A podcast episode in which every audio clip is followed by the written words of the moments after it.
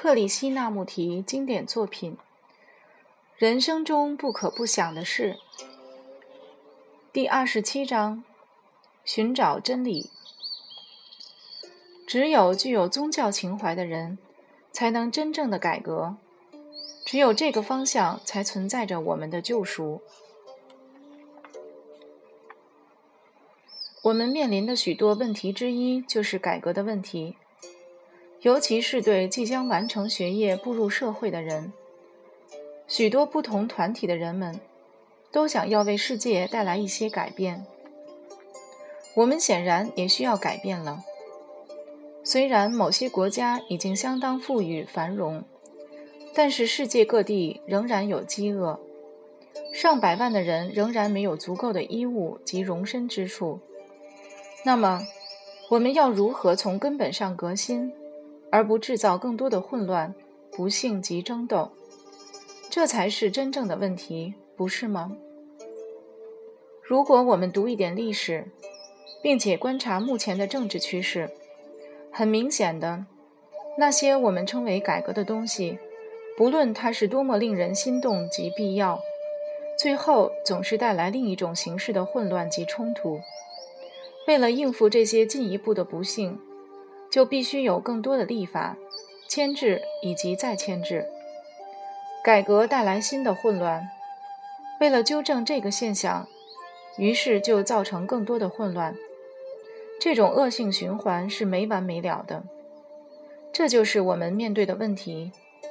这种过程似乎是没有止境的。然而，一个人要如何突破这种恶性循环呢？首先，我要提醒你，改革是必要的，这是很显然的事。但是，我们是否可能达到一种不再制造更多混乱的改革？我认为，任何一个能思考的人都会关心这个最重要的问题。真正的问题不在于什么样的或什么程度的改革才是必须的。问题在于，我们是否能达到一种不再带来更多问题和更进一步改革的革新？我们要怎么做才能突破这个无止境的恶性循环呢？显然，我们必须要靠教育的功用。不论是在小学或大学，我们都必须要处理这个问题，而不只是抽象的、理论的、哲理化的处理它。或是写本书来讨论它，而是真正的面对它，然后找到一个解决问题的方法。人类被局限在这个改革的恶性循环中，不断的需要进一步的改革。如果不能有所突破，我们的问题是得不到答案的。那么，什么样的教育，什么样的思想，才能突破这种恶性循环呢？这种不断制造更多问题的人类活动，又要如何才能改善呢？有没有一种思想能够把人从这种生存方式中解放出来？从这种改革之后又需要改革的情况中解脱出来？换句话说，有没有一种不是来自于任何反应的行为？我相信有一种生活方式。其中没有这种因改革而带来更大不幸的情况。我们或许可称之为精神的改革方式。一个真正具有宗教情怀的人，是不在意改革这件事的。他对于只是改变社会制度没有兴趣。他真正要追寻的是真相或真理，而这份追寻的本身就会带来社会的蜕变。因此，教育最应该注重的，就是帮助学生发现真理或神，而不仅只是帮助他去适应既有的社会模式。我认为，当我们年轻时能够了解这些东西是非常重要的，因为这样我们才能在成长的过程中，逐渐抛开那些小小的娱乐以及使我们分心的事情，还有性欲。以及微不足道的野心，然后我们才能逐渐对于这个世界所面临的重大问题感到关怀，而想要采取行动来改善。可是，除非我们具有深切的宗教情怀，否则我们只会制造更多的混乱和不幸。而宗教和传教士、教堂、教条或组织化的信仰一点关系也没有。这些根本不是宗教，他们只是限制我们的思想和行动的方便法门而已。他们只是利用我们的盲信、期望与恐惧而剥削我们的工具。宗教就是对真理和神的追寻，而这份追寻需要极大的能量。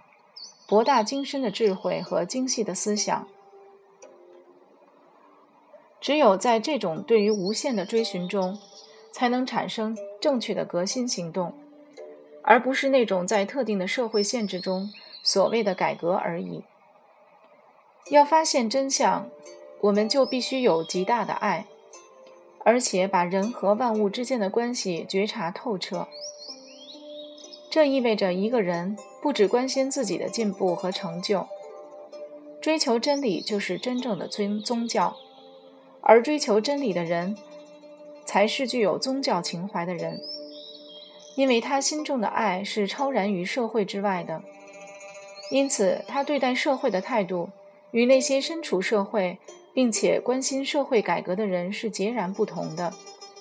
那些改革者永远不能创造新的文化。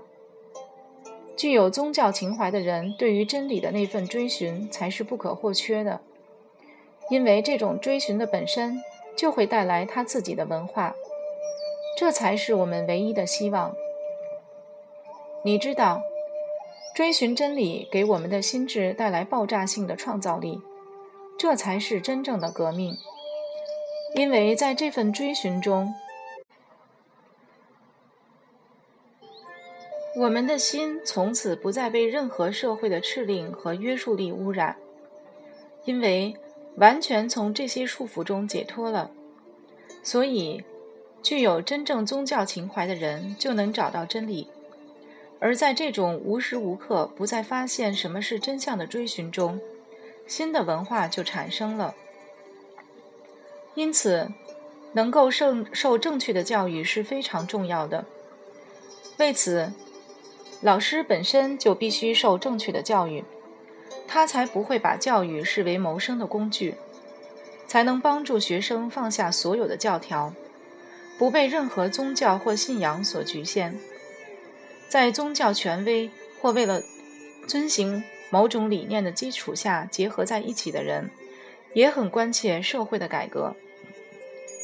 然而，这只是修饰牢墙的行动罢了。只有具有宗教情怀的人，才能真正的改革。教育的目的就是要帮助我们每一个人得到这份情怀。只有这个方向才存在着我们的救赎。有人问：“我想从事社会工作，但是我不知如何开始。”客回答：“我想重点不在如何开始，而是弄清楚。”你为什么想从事社会工作？你为何想做社会工作呢？是否因为看见世界上的不幸，如饥饿、疾病、剥削、贫富不均以及人与人之间的仇恨？你希望做社会中工作，是否因为你心中有爱，所以你并不只关心着自己的成就，还是社会工作只是你自我逃避的方法？你明白我的意思吗？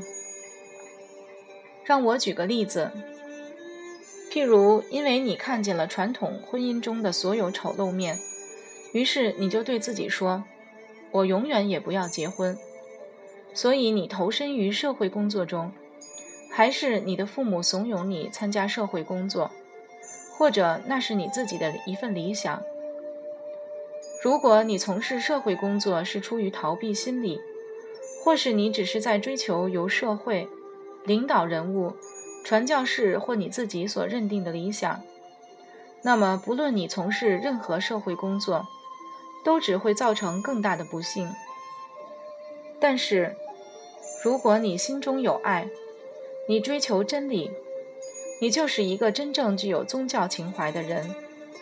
你不再野心勃勃地追求成功，你的品德和他人的尊敬无关。那么，你的生活本身就能促成社会全面的改变。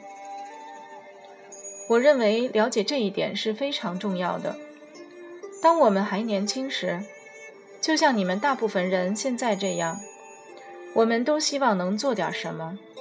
社会工作是广被宣传的，书本上、报纸上都提到它，学校里也训练社会工作者等。但是你知道，如果缺少了自知之明，不了解你自己以及你和别人之间的关系，任何社会工作都是没有意义的。理想主义者及逃避现实的人都不能为社会带来革新，只有快乐的人才能够。而快乐的人并不是那些拥有许多财产的人，快乐的人是真正具有宗教情怀的人。他的存在就是一种社会工作。如果你只认你只成为社会工作者之中的一员，你的心将是空虚的。你也许把钱全部捐掉了。也劝别人捐出他们的钱。也许你会做出一些看似很好的改革，但是，只要你的心是空虚的，你的脑中又充满了理论，你的人生就是无聊的、疲乏的、没有喜悦的。所以，你首先必须了解自己，从这份自知之明中，才会产生正确的行动。有人问：“人为何如此无情？”克回答：“这是很容易了解的一件事，不是吗？如果教育的目的只是为了传达知识，为学生谋得一份工作；如果教育的方式只是把理想挂在口边，然后教导学生去关心自己的成就，那么在这种教育下，人自然就变得无情了。”你知道，我们大部分人的心中都没有爱。我们从来没有注意过天上的星星，或是流水细雨的快乐。我们也从来没有观察过急流上跳跃的月光，或是鸟儿的翱翔。在我们的心中没有一首歌。我们的心总是被占据着。我们的心中充满了救人救世的计划与理想。我们宣扬着兄弟爱，但是我们所做的事却与他背道而驰。因此，在我们年轻时就受正确教育是非常重要的。然后，我们的心才能开放、敏感和热切。但是，如果我们心中有恐惧，这份热切、活力和爆发性的体会就会被毁灭。然而，我们大部分人都是恐惧的。我们对父母、老师、传教士、政府、老板都心存恐惧。我们对自己也恐惧，因此生命就变成了一件使人恐惧的黑暗的东西。所以，人就变得无情了。有人问。一个人是否能够抑制自己不去做他喜欢做的事情，同时又得到自由呢？克回答：“你知道，弄清楚我们想做什么是世上最困难的事情之一。不但在青少年时代如此，在我们一生中，这个问题都存在着。除非你亲自弄清楚什么是你真正想做的事。”否则，你会做一些对你没有太大意义的事，你的生命就会变得十分悲惨。正因为你过得很悲惨，你就必须靠戏院、酗酒、阅读数不尽的书籍、做社会改革的工作以及其他事情来让自己分心。所以，教育者是否能帮你找出你终身想做的事，而不管父母及社会对你的期望？这才是真正的问题所在，不是吗？因为你一旦发现真正爱做的事，你就是一个自由的人了。然后你就会有能力信心和主动创造的力量。但是，如果你不知道自己真正爱做的是什么，你只好去做人人羡慕的律师、政客或这个那个，于是你就不会有快乐，因为那份职业会变成毁灭你自己及其他人的工具。你必须亲自去发现什么是你爱做的事，不要从适应社会的角度来选择职业。因为那将使你永远无法弄清楚自己到底爱做什么。如果你真的爱做一件事，就不会有选择的问题了。你心中有爱，让爱自己去运作，它就会带来正确的行动。因为爱是永远不会追求成就的，它也永远不会陷入模仿中。但是如果你只是任意做一些你喜欢的事，那并不是你真爱做的事。发现你真正爱做的事，需要很深的专注力及洞察力。不要从谋生的角度来开始做一件事。如果你发现了自己爱做的事，你自然就会得到谋生的工具。有人问：是否只有纯洁的人才能无惧？客回答：不要对贞洁、纯洁、兄弟爱、非暴力及其他的观念抱持理想，因为他们都是没有意义的。不要刻意让自己勇敢，那只是出于恐惧的反应。要完全无惧，需要极大的洞察力，要对恐惧的整个心理过程及原因都了若指掌。你知道的。只要你还想得到安全感，也就是那些在婚姻、工作、地位、责任、理念、信仰以及与世界和神的关系中的安全感，你就有所恐惧。只要你心中存有任何形式及任何程度对安全感和满足感的需求，你就必定有恐惧。重要的是。你必须对这个过程觉察，并且了若指掌。要达到心无恐惧的境界，并不在于追求所谓的纯洁。如果你的心智灵敏，有观察力，无所恐惧，这就是一颗天真的心。只有天真的心，才能了解真相、真理或上帝。很不幸。在印度以及其他地方，人们都把应该怎么做的理念看得非常重要。譬如，我应该不诉诸暴力，我应该做好人等。这些理念永远都把应该怎么做设定在遥远的未来，因此，这些理念就永远不能实现了。理念是诅咒，因为它阻止你直接的、简单的。如实的面对真相，这种应该怎么做的理念就变成了逃避的方法。事实上，你害怕的就是面对真相。你害怕父母会怎么说，别人会有什么看法。你害怕社会的压力，怕疾病，怕死亡。但是如果你面对真相，正视它，走入它。即使它会带来不幸，你也要去了解它。那么你会发现自己的心变得非常简单而清晰。在这种极度的清晰之中，恐惧就终止了。很不幸的是，我们都被一些荒谬的理念所教育，那些理念只能拖延我们的了解，根本没有任何效用。譬如你有非暴力的理念，然而你自己真的是非暴力的吗？所以何不面对你自己的暴力？何不正视你自己真实的一面？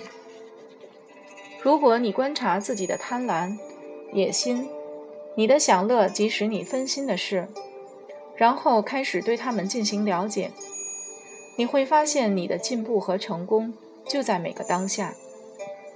那么时间就不。不存在了。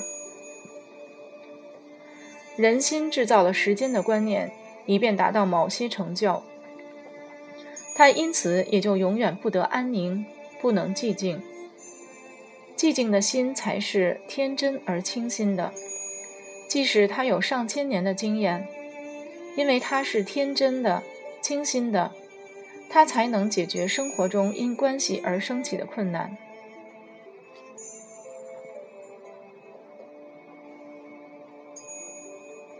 有人问：人是自己欲望的牺牲品，因为欲望造成了许多问题。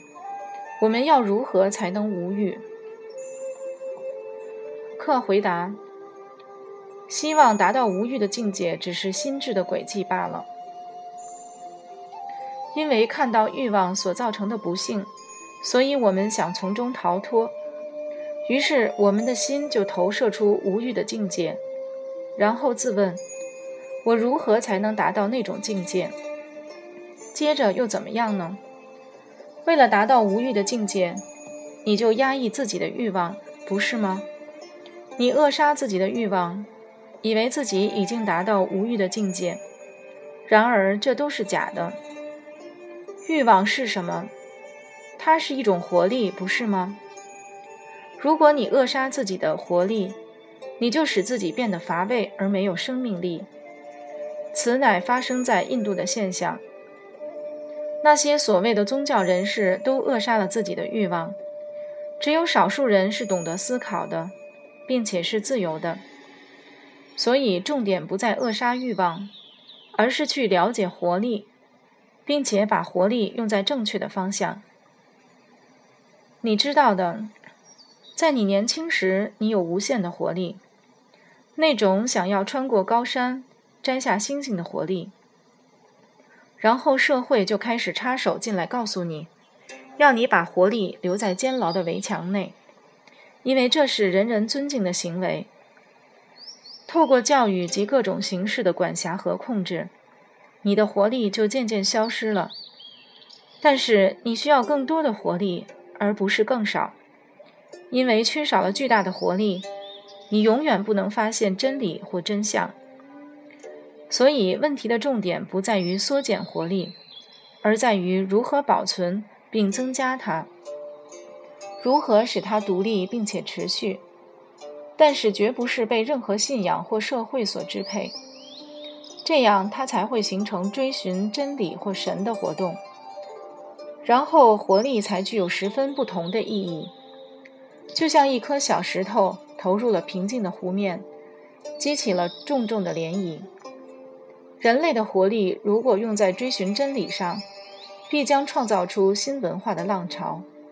那么这份活力就是无限的、不可限量的。